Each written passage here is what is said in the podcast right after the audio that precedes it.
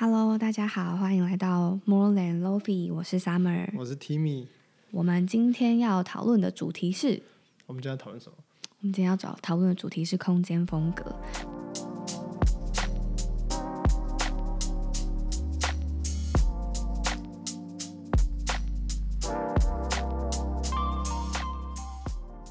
那其实就是从 Lofi House 创立到现在，其实我们应该不止提过空间风格这四个字，应该基本上跟我们是非常密切、息息息相关的。啊对对对就是大家看到空间风格，可能就会想到哦 Lofi House 空间风格这样子。那其实这个词汇对于很多人来说，可能有一点漂浮，OK，或者是这个东西它到底是什么什么东西是不是就只是美美的，然后可能就是很多装饰品。所以我们今天想要透过我们两个的讨论，然后可能也跟大家分享当初 Timmy 还有其他创办人在创办 Lofi House 的时候是怎么样定义空间风格的。好啊、我们今天大概分享这个主题。第一个 part 就是我们会先聊一聊，就是我们认为什么在我们的视角内，我们认为的空间风格是什么。嗯，然后第二件事情是再聊一聊，就是空间风格之于生活，它的两者之间关联性是什么。嗯，那第三件事情我们会讲一下 Lofi House 在空间风格上面的理念。跟初衷。那第四件部分，呃，我们会分享就是 Lofi House 在空间风格上面具体的行为怎么样去做到这些事情。嗯，那先从第一个部分开始好了。所以 Summer 对你来说，你算是中间加入我们的嘛？对，那你加入我们之前跟加入我们之后，嗯你对于空间风格的想象是一样的吗？嗯还是不一样的？嗯对嗯嗯。还是你一样觉得很缥缈？我觉得就是对于我来说，就是先跟大家再分享，我觉得空间风格是什么之前，我觉得可以先用一句话总结，就是我觉得空间风格它其实跟生活风格会有点类似，它就只是我们对于生活中，然后用空间的方式去理解。那比如说，可能穿衣风格，它就是一个人对于外在他希望能够形塑出来的感觉。那我认为什么是空间风格？我觉得它是一个人对于内在，然后可能对于最呃私密和真实的自己的一种呈现跟向往。那我会说呈现跟向往，是因为它中间夹杂着他本来的样子，跟他希望成为的样子。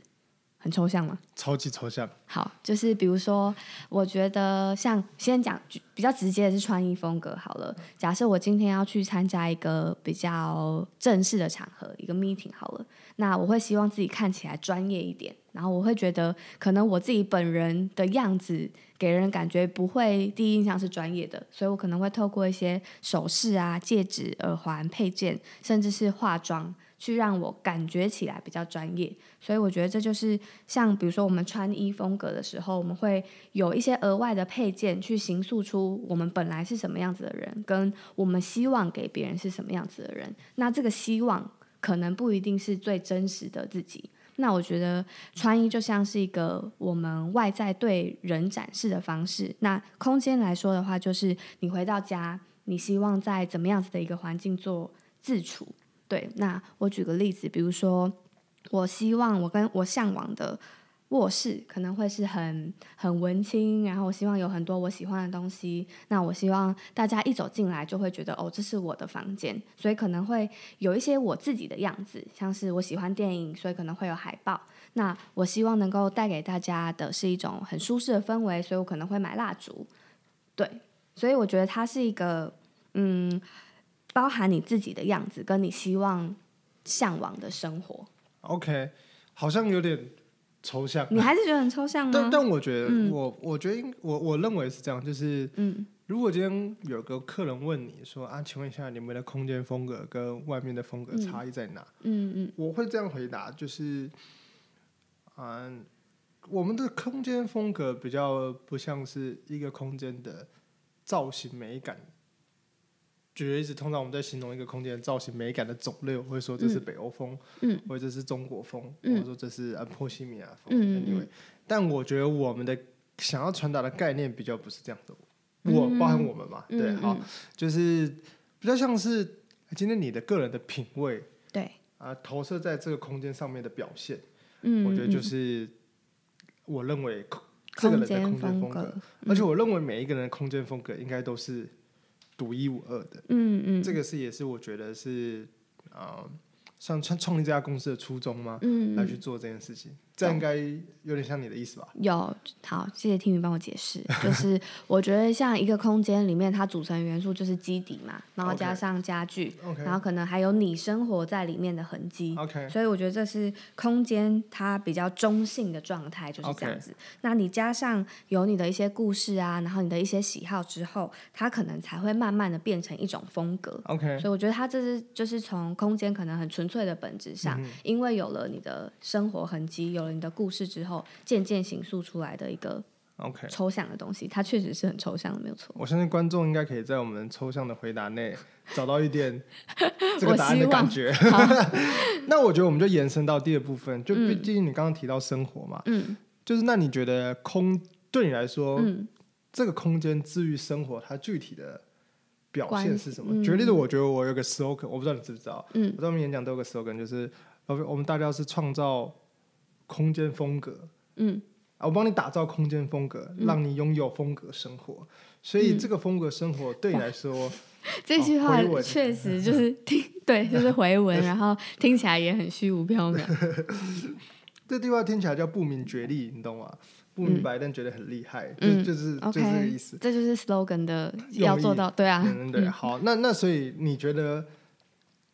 就是为什么你会觉得这个空间有生活？为什么你会觉得这个空间没生活？或者是可以给你带来生活的空间，嗯。它给你带来是怎么样的生活？嗯，其实我觉得就是像刚刚大家提，就是这一这一题主要是希望能够讨论空间风格跟生活中间的的可能交互影响啊，跟我认为是什么嘛？那我觉得这两个其实是就是相互影响，并且。息息相关的，有时候是你的空间改变了，然后影响你对生活的一些习惯，然后有时候是你的生活改变了，所以你去影响整个空间的摆设啊、配置啊等等的。我这边想要讲一个例子，是一个客人的案例，然后他是你怎么不先讲你自己案例？我觉得客人的案例大家听起来可能比较有趣，我自己的案例比较无聊，你等下分享你自己的案例好了。好，对我呃，这个客人是这样，就是他的那个房间是他住了好像二十几年还是三十几年，就是从小住到大的房间都没有改过。然后他就是下定决心，他因为他觉得他东西太多了，他想要断舍离。然后他觉得断舍离的第一步是先整理他的空间，所以他是抱着他想要改变生活这个心态、来找我们帮他做空间的改造。嗯那呃，我们后来改完之后，的确帮他舍弃掉很多东西，因为在跟他讨论的时候，一定会说，哎，那你哪些东西要留下来，哪些东西要丢掉嘛？那因为他那个房间就是一个三点五平的空间，其实超小的，然后他原本塞了他从小到大，可能从国小啊，然后国中、高中到出社会，可能那些习作簿都还在。对，所以把那些柜体全部拆掉之后，他势必得面临是他应该要留下哪些，然后哪些东西是要可能从他生命中汰换掉的。对，然后因为有了空间改造这个契机，他更可以好好的落实断舍离这个这个目标。所以有点像是他生活中已经决定了，然后透过空间改造这个东西去 push 他的进程。然后空间改造完成之后，我们大概半年后有去跟他做就是使用者访谈，就了解他说，哎，那改造完之后对你的生活有什么影响啊？然后他就有跟我们分享说，就是其实因为有了这样子的空间，所以他会更想要好好维持现在的样子，就是他向往中的这个样子。，OK，对，所以他其实，在买东西的时候，他开始会思考买这个东西跟他原本的配饰搭不搭，然后跟他的风格是不是符合的。所以其实因为有了这这样子的空间改变，所以也让他能够继续维持他的这个断舍离的。嗯那我好奇，嗯他本来是一个怎么样的人？他本来是一个，她女的女的是女生 OK 然后毕竟我也不认识他，我只认识她那她个故事的故事。对，但我觉得他应该是一个念旧的人。，OK，所以他可能原本才会保留这么多他过去的痕迹，但是可能有某一个契机点让他下定决心想要开始改变生活。那我觉得空间改造只是加让他这个进程能够加速，并且帮助他能够维持这个感觉。懂。嗯我我觉得这真的蛮特别的，就是嗯我其实一直就觉得魏三跟郑云彤他们有个很厉害的点是，怎么样让不懂生活的人，怎么又能理解跟接受 low house 的改造？我不确定来找我们客人是不是都是像魏三他们那样子的人，还是嗯不是？其实我觉得会来找我们的人，一定某部分认同，不管是我们呈现出来的风格，还是呃我们在影片里面想要传达给大家的感受，但只是那个认同的比例跟他理解的程度可能有不同，所以我觉得来找我们的客人，他们每一个人都是带着他们不不同的故事，跟他们希望形塑出来不同的感觉。那我觉得。魏三跟郑雨桐他们厉害的地方，不是说服他说，我觉得这样子是对跟我觉得这样子才美，嗯而是透过跟他们聊天，跟了解客人的状态中，去抽丝剥茧，得出原来他幻想中美好的家的画面是什么。就是他比客人还更了解他的意思吗？对，就是透过对透过客人的一些分享，那他可能是非常支离破碎的，非常很小的点。然后去拼凑出他对整个家的想象跟对生活的想象，OK，对，可能连客人都不觉得哦，原来我有在，我有这样子的习惯，跟原来我对生活的感觉是这样子。啊，我觉得你讲的就是原来我有这样子的习惯，这个点我是蛮被 touch 到的。嗯就是呃，你知道我们工作室外面有一个阳台嘛？嗯，对对，然后 我面当然知道，哦我都来多久了？Hello，哦，然后对外那边有有很多植物嘛，嗯，就是可可是你可能不知道，就是当初我们为什么要选这个办公室跟这个办公室的那个来历是什么？就是我当当初我们你你没有去过我们，你不知道我们旧办公室啊那你有看过吗？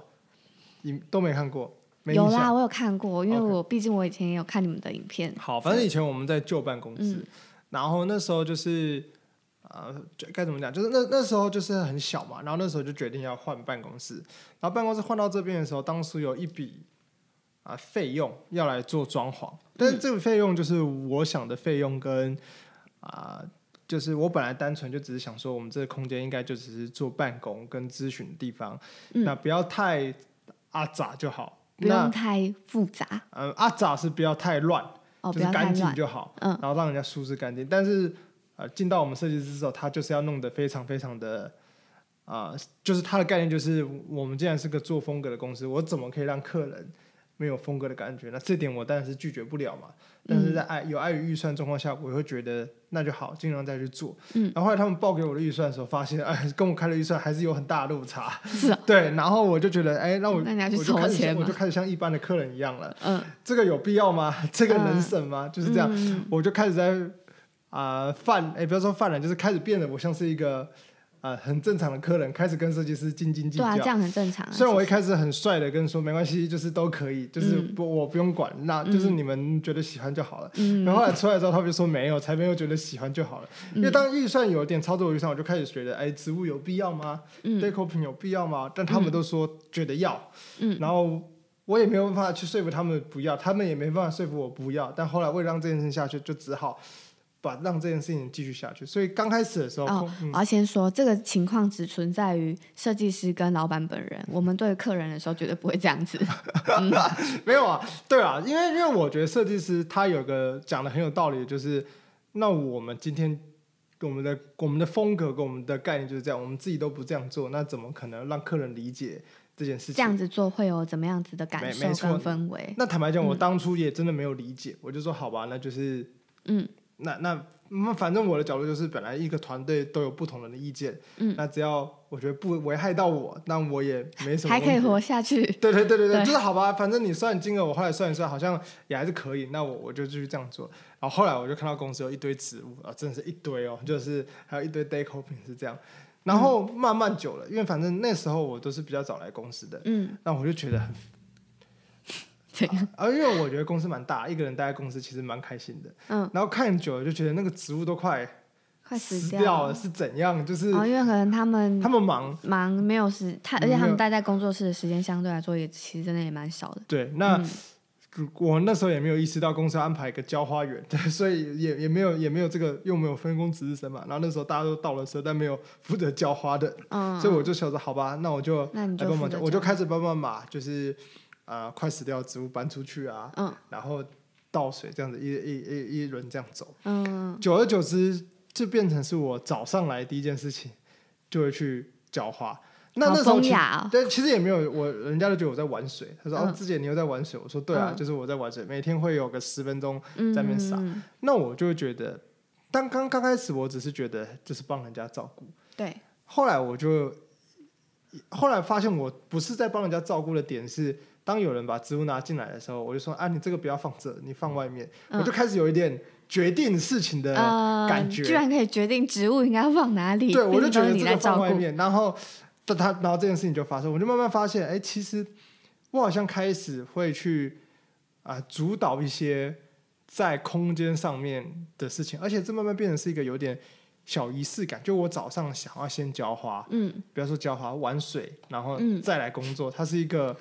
就是你已经很习惯了，你哦就觉得这是你的早晨必做的事情而呃，不单吗是习惯，是我觉得，我觉得习惯是可能有不好的或好的。我觉得仪式是好的习惯，嗯，就是你会觉得开心的习惯。那嗯我觉得这件事情是会让我有自信跟开心的习惯，就是我觉得，哎，我早上至少做完一件就感觉对大家都有帮助的事情，嗯，然后去做这件事情。那可能我过去。如果过去他们问我说植物长，我随便不管啊，反正我在家都这样，按、这个就放了，随便你们怎么放。但我现在开始会去啊思考，哎，这个植物要放左边比较好看呢，还是放阳台的沙发后面比较好看？对我觉得过去我不会这样，但是我觉得现在会这样子。那我也很开心，我是蛮意外的欸，真的蛮意外的就应该没料想到会有这样子的结果。我本来只会料想到我之后要把那些植物丢掉，就是如果死掉的话。嗯，但是我现在会觉得不要让它死掉啊，就是就我一开始心情这样，一开始就想说那就不要让它们死掉嘛，浇化一下就好。嗯，现在是不仅不希望他们死掉，看起来要美，然后还要换，然后希望他们长得好，我还希望他们往哪个方向长，嗯这样会可能我的美感跟他们不一样，但是我会觉得我有的，我我的美感就是我希望它长得很茂盛，把沙发爬满这种感觉。对，但我觉得这也回扣到一个点，就是你有没有心想要做这样的改变？比如说像你刚刚讲的，其实要维持一个植物它是好看的状态，你确实也都要花时间去照顾它们嘛。就是好好的好的视觉好看的状态，它是需要花时间去维持的。就是这件事情是因为有了这样子的空间之后，你改变自己的的状态嘛，然后你慢慢我觉得通常人一开始都会觉得自己没有这个意思，嗯，就是因为你当初在做的时候，你其实没有想这么多。坦白讲，一开始我一定觉得没有啊，干嘛嗯买那么多植物？在做的时候也觉得我又没有想让它好看，我只是觉得很麻烦，嗯就是你们又不浇花，我来浇花。可是当我去体验这件事情的时候，我就会有你那个想象了。对，但可能比如说你那个当下假设好啊，你们都不交啊，那我就把它全部丢掉，那那就那就终止在这边了。就是其实跟你的那个动作也有很有关系。比如说举举例子好了，那个客人可能刚改完一个月一两个月，他觉得超美，他超开心，都很认真维护，然后可能某一个时间点开始，他就真的觉得就好啊，这样就好了，然后可能就慢慢的、慢慢的又又回到原本的样子，也是有可能的、那这个故事告诉我们，你要找一个，因为像我如果把它丢掉的话，嗯 公司就会发生革命的。哦，也是哦所以，你要找一个，你要你要逼迫你一定要维持的这这个故事告诉我们，对，动力很重要。嗯对，那我觉得像你刚刚分享到，就是你后来教久了之后，你就对于这个样子啊，会有更多的想象，跟你会希望他怎么走。那个客人也是，就是他不只是维持这个状态，他开始会去挑选嘛，然后他开始买回来之后，他会思考要怎么放啊，然后怎么样子才是对于这个空间比较好的状态。所以他可能一开始改完的时候，他不太敢动。因为他怕动了之后会不会就没有那种氛围了？对，我觉得嗯就是我看我们自己的案子都是，哦，跟一般的案子不一样，就是他会给你一个一般的案子，大部分就是我留白嘛，就是我柜子做好了，嗯然后你自己放你自己想放的东西上去，嗯，但是我觉得我们会帮客人把他要帮客人觉得适合他的东西放上去，我们会有多一层这个动作。嗯嗯我一开始觉得这是一个，当然我觉得这样漂亮当然是好，嗯但是我也会担心这样是不是客人会很多余。或者是客人想要放他自己的东西，嗯但我觉得有先放下去这个动作，不会影响到客人想要放自己的东西，他反而会更让客人去想象要怎么样搭配自己的东西，在这个地方可以更好看。这个是我的角度，就像我说我的植物是，如果今天他给我个空的阳台，我根本压根子不会想要去。放这个东西，可如果他先帮我放了一圈，我一开始可能也不会放，也不敢改，嗯我可能帮忙浇个花就很不错了。但是久而久之，它就变成是现在外面的所有的配比，基本上位置都是我换的。嗯，所以我觉得这是一个很有趣的一个历程，这样子。就是很像有一个开始，然后你可能才会有后面的产生。那我觉得，我觉得这其实我们也有一个进程啦，就是可能一开始的我们在做布置的时候，我们可能比较会从客人想象中的风格去截取他们觉得重要的元素，跟他们客人喜欢的元素去呈现出来。那做久了之后，我们也会慢慢的融入，还蛮多客人的收藏。因为比如说像是呃，我不知道你有没有看过一个哦。你之前有说过，老板都不看我们的影片，所以我现在举例，他可能也听不懂。哎，但是搞不好我知道。好，就是一个案子，它是大地色的，然后哎，继续讲，继续讲。面露难色，就是它是大地色，然后我们是改它的客餐厅，然后跟有百叶窗的那个吗？不是，哦，是有它的那个卧室有一个弧形的墙面，然后墙面上有晚安的那个，对，收的案子，对对对对，那个那个业主他就收集了九千赞。哦，对，有先赞，对，那个是我们 IG 上面近期最多赞的一个案子，就是一个大地色系的风格。然后那个业主他收集了非常多的公仔，然后其实你看，看到他那个电视柜很贵，对，嗯，对，电视柜旁边的那个书柜很贵，对。然后你看那个大地色，你可能在浏览很多 Pinterest 照片的时候，它大部分都是偏单一色系嘛。案子在三重，对，好，哎，他知道，OK，对，就是那个案子。可以让我讲了吗？我可以开始讲了吗？对，就是他我们在思考大地色的时候，大部分都是比较米色啊、白色啊，可能搭配木头的那种感觉。但是公仔其实它是很多是五颜六色的。哦，我想起来，那个就是他的柜子里面放公仔，对，然后看起来有点就跟一般的，就我觉得不违和，但是看起来也跟一般的有点不一样。对，然后其实，在设计这个空间的时候，我。呃都是先把这些都考量进去的，就是我们会需要先了解业主他接下来会放哪些东西，并且在考量他要放这些东西好看的前提下去帮他做布置跟搭配。所以在最后交屋的时候，我们可能有陈列一个我们觉得公仔这样子放是蛮合适的这个范例，去让他了解到，哎，他接下来公仔越来越多，然后这些小小玩意儿生。增长之后，它可以怎么样放在这个空间依然是好看的？我觉得这个是我们的改造服务里面很重视，希望能够带给客人的东西，就是他未来会怎么样子生活在这个空间里面。希望在交屋的那一刻，可以给他有一个很完整的想象。那可能我们一般传统的装潢，会是因为我们家也做过装潢嘛，他可能是先了解你要放哪些东西，然后帮你把柜体全部做好，但你后续要怎么放，这就留给你。可能自由发挥，对，对他可能会帮你把那些，比如说像电器啊、插座位置都规划的很理想，但是可能你的衣服要怎么放，跟你的你你接下来想要陈列给大家看的书籍啊、CD 要怎么放，他可能没有办法帮你做到很完整，但其实有很多小细节是在前期的设计就能够帮你融入进去的。我觉得这是三跟 SO 还有达达他们最厉害的地方。懂，嗯。那我觉得这就回到了，就是第三个问题，我们想要讨论的是，那空间风格对于 Lofi House 来说，你们当初在创立这间公司的时候，你觉得它的核心理念跟你希望它传递的价值是什么？我我觉得这个问题非常好，就是自问自答，就是我我就我应该说，我觉得这是一个很好让人去理解我们要做什么事情。我一直都觉得，一个好的商业模式会建立在。很根本、很根本的行为上面，嗯，他会掌握的一个行为，它才是一个好的 business。当然，他能不能兑现是下一件事情。嗯，你行为，对你，你，你纵观就是现在在市场上大型的公司，嗯，他们是不是掌握了很多行为？绝对是 Google，它掌握了什么？求知的行为。一千年前，你对不知道东西，你会问谁？问天。那你现在问谁？问 Google 对，所以你你懂吗？举个例子，假设你今天呃，好讲啊啊，Facebook 好了，嗯，你两百年前你跟人家交流，你会用什么？跟人家讲话，一百年前用信，你想用什么？用 Facebook，嗯，就是跟人家交流你的心情跟你的东西。所以我觉得 Messenger 啊，对对对，Instagram，对，所以我觉得都没 Facebook，所以我觉得一个好的商业模式，它会掌握一个行为。嗯，那我觉得 Love House 一开始它其实做的事情是。应该说，现在做的事情都非常单纯，所有的核心点都在一个点上面。是，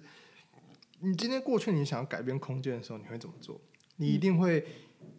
你一定要先找一下，呃，就是你第一件事情可能会，你有预算的话，你会找室内设计公司。对，你问他跟他讲你的需求，跟他讲你的什么。如果你没有预算的话，你会去找 IKEA，嗯，去找你的需求。去去买家具，呃，先找你的需求，然后再看呃有没有你喜欢的家具或怎么样之类的。嗯但你有没有想过，你可以先做一件事情，嗯。去一个地方找到你要的风格，嗯。然后再来去决定你要自己改呢，还是请别人改，还是请什么样的改？嗯。我觉得我们想做的是前面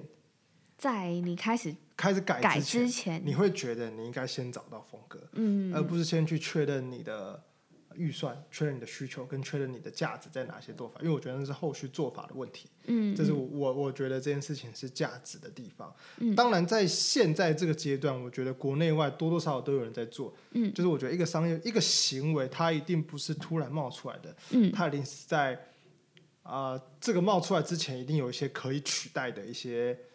啊、东西已经存在。举个例子，你可能现在就很单纯，你要找风格，你可以在网上找图片，嗯所以这是已经存在的东西。可是这个行为能不能系统跟商业化，我觉得就是成功的一个很重要的关键。哦，懂你意嗯思，就是其实呃，比如说我们现在在开始改空间之前，我嗯们其实本来就也会去网络上找你自己大概喜欢什么样子的没错图片啊。没错其实这个行为本身是存在的本，身存在的，嗯但就是我觉得行为都是本身就是存在。那但是新的一家公司进来，他会去改变这个行为，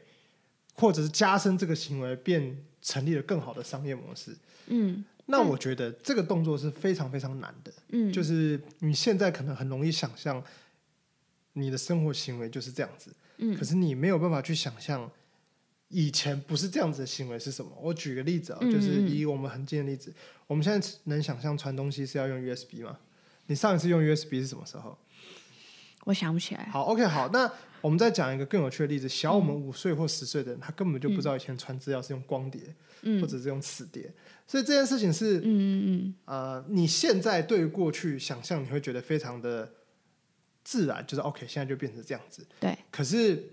你对于你不知道的事情，你就完全没有办法想象它怎么样去变革。嗯同理，你也没有办法想象未来会怎么样。嗯，哦，所以，所以，所以就是我们现在可能很难想象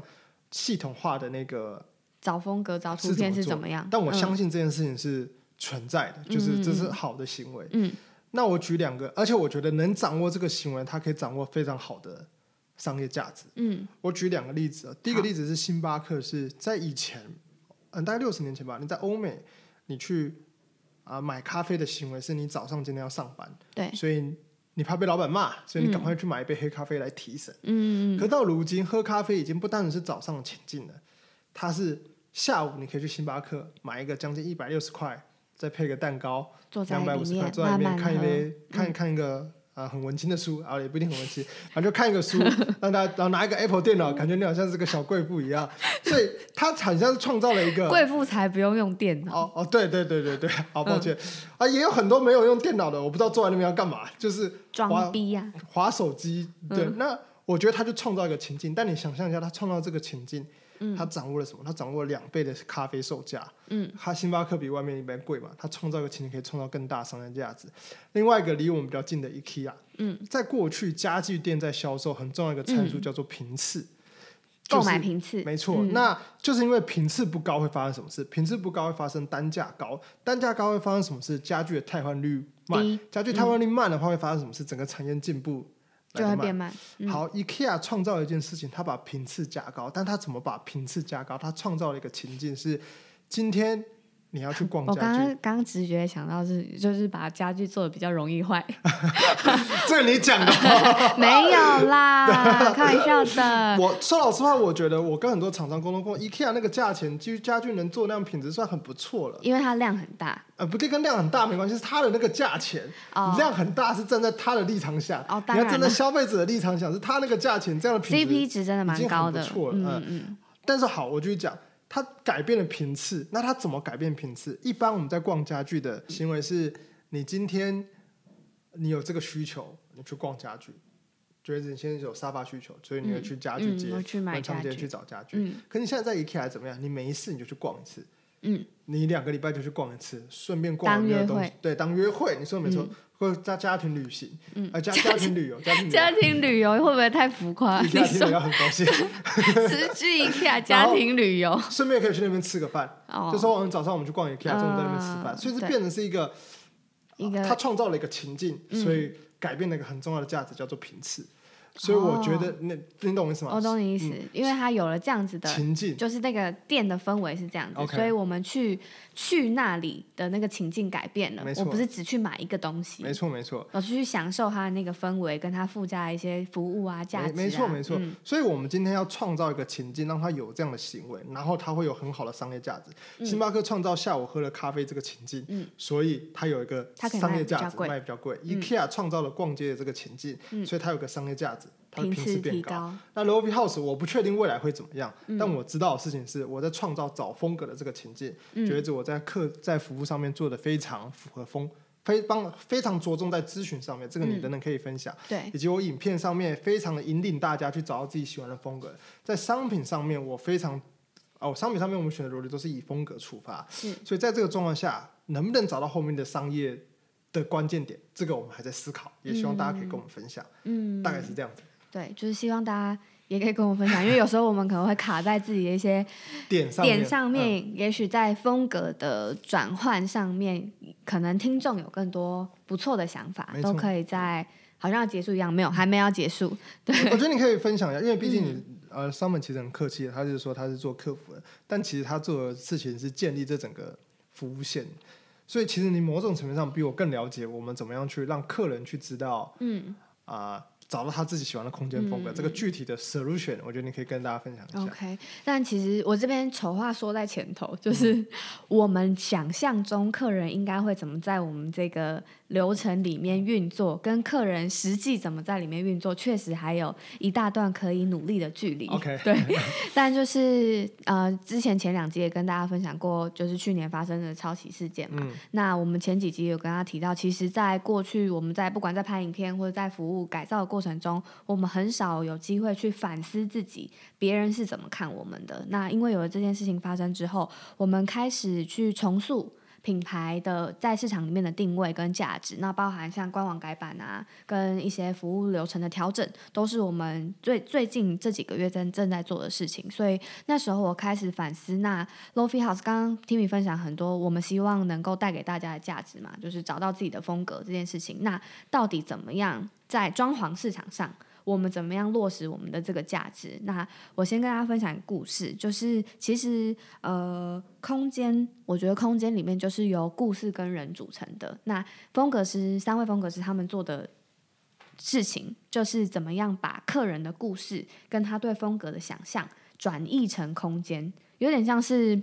魔术师嘛，就是他知道你要什么，但是你可能干嘛？你做什么笑？不是，我只是觉得很好笑。我记得很久很久以前有个客人。要问风问是魏山说，嗯我可以就是十天做完嘛？魏山说我是风格师，不是魔术师。他就是魔术师，没有。我觉得他们现在 每一刻就是魔术师。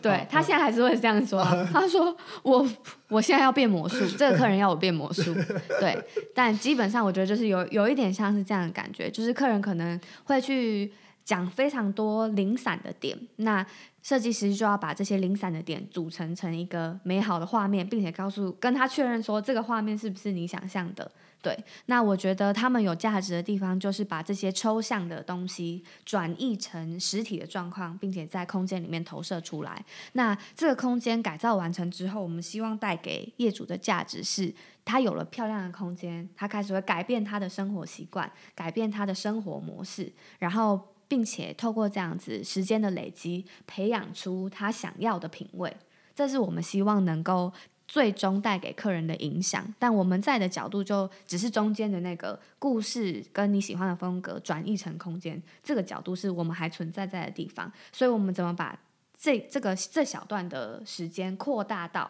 能够影响到他的生活，并且改变他的品味，累积他的品味，这是我们希望能够透过我们这个服务做到的东西。OK，嗯，我其实觉得我一直好奇有个疑问是，呃，我们就像我们刚刚前面提到的是，我们的风格是怎么样去说服，也不说说服，就是我看了很多问卷嘛，就是很多填表单的人，他们都会讲说，我不想要有呃这么多的需 deco 品，我想要很多收纳，嗯，但往往改造完之后，我看影片，嗯，好像跟之前的也差不多，嗯。那我只是好奇，就是我们怎么样就是到底是你你这边客服端让他理解这件事情呢，还是嗯。啊、客人端在咨询端的时候最后能理解这件事情？我们是怎么样去做到这个点的？嗯，还是真的就是啊、客人就没想那么多？嗯我觉得也必须分享，就是比如说，我觉得客人的维度有很多像你说的那种，比如说追求极致收纳，嗯跟他就是希望他有一个他对风格有很大的追求，这可能两个极端嗯嘛。比如说三跟 Sale 达达，他们可能就是对于风格有很完整的想象跟很强烈的追求，他愿意去改变他的生活，去维持这个漂亮的空间，这可能是最极端的。OK，那我可能在中间，那可能有些客人就是他这他对这些细节，然后。颜色、他都不在乎。这些人可能会填单 OK 但是他有没有办法进到咨询阶段？不一定。对，不那。有那种这种人，然后他怎么样咨询到阶段，最后变成像我觉得他就是因为我我主要是前面做筛选这个动作的嘛所以我一定会帮客人分析说我们的服务适不适合你。OK，那比如说有些客人他就是他真的只要做柜体，嗯他就是要做起一一大面系统柜，并且他想要全部都盖起来，全部都看不到。嗯他只要这个，他不太追求其他的东西，他也没有预算在这部分可以可以做到什么其他程度。我也会很直接的跟他说，如果是这样子的状况的话，我们可以提供给你的服务价值跟可能你去找一般的系统柜厂商，像是可能三上美孚啊等等的，可能都差不多。那你有需要再花这个设计费吗？嗯，对。我觉得我前期主要就是帮他，也会帮他们理清我们现在的服务适不适合你。所以其实会进到咨询阶段的人，多多少少一定有很大的程度都是他认同风格这件事情对他来说是重要的。OK，只是他能够做到的比例，可能他愿意追求的极致程度，它是一个光谱，可能没有这么偏向山 sell 跟达达，但是他们多少都是对这件事情认同的。对，所以我觉得，嗯，他是程度的不一样。如果你说的那种很极端的，他可能就不会进到咨询阶段了。但是走过咨询，他可能会对于他要追求什么更有想象，OK，跟更知道怎么取舍。懂你意思。对，懂，但好吧，我还是你觉得没有回答到你没有，的问题？我觉得回答到我问题，但我刚延伸下一个问题是，嗯，我能我我知道就是怎么样能让风格师啊、风格师怎么样让客人理解跟认同，但这就像你讲，这个过程可能是一个相对于比较漫长跟复杂的。嗯。当然，我们面临到一个问题，这个题外话，就是我们怎么样让观众也能理解嗯嗯，这件事情。因为我自己是观众，坦白讲，我呃，我虽然没有那么的 没有很常看我们的影片对，片，但是我觉得我就是一般的那种观众，就嗯会看个、呃一个频道两三个礼拜看一次。嗯，我有时候也是会觉得，哎、这些收纳品真的是客人需要的嘛？嗯，但哎、不是不是收纳品，这些东西到底是客人需要吗？而且我会这样想，是因为我看了表单，那表单很多人都写说我不要这么多 deco 品，可是我相信到后面不可能是客人不同意我们我们我们这样子做，所以我只是很好奇这中间之间的变化到底是嗯嗯，到底是风格师的室友群很有魅力呢，还是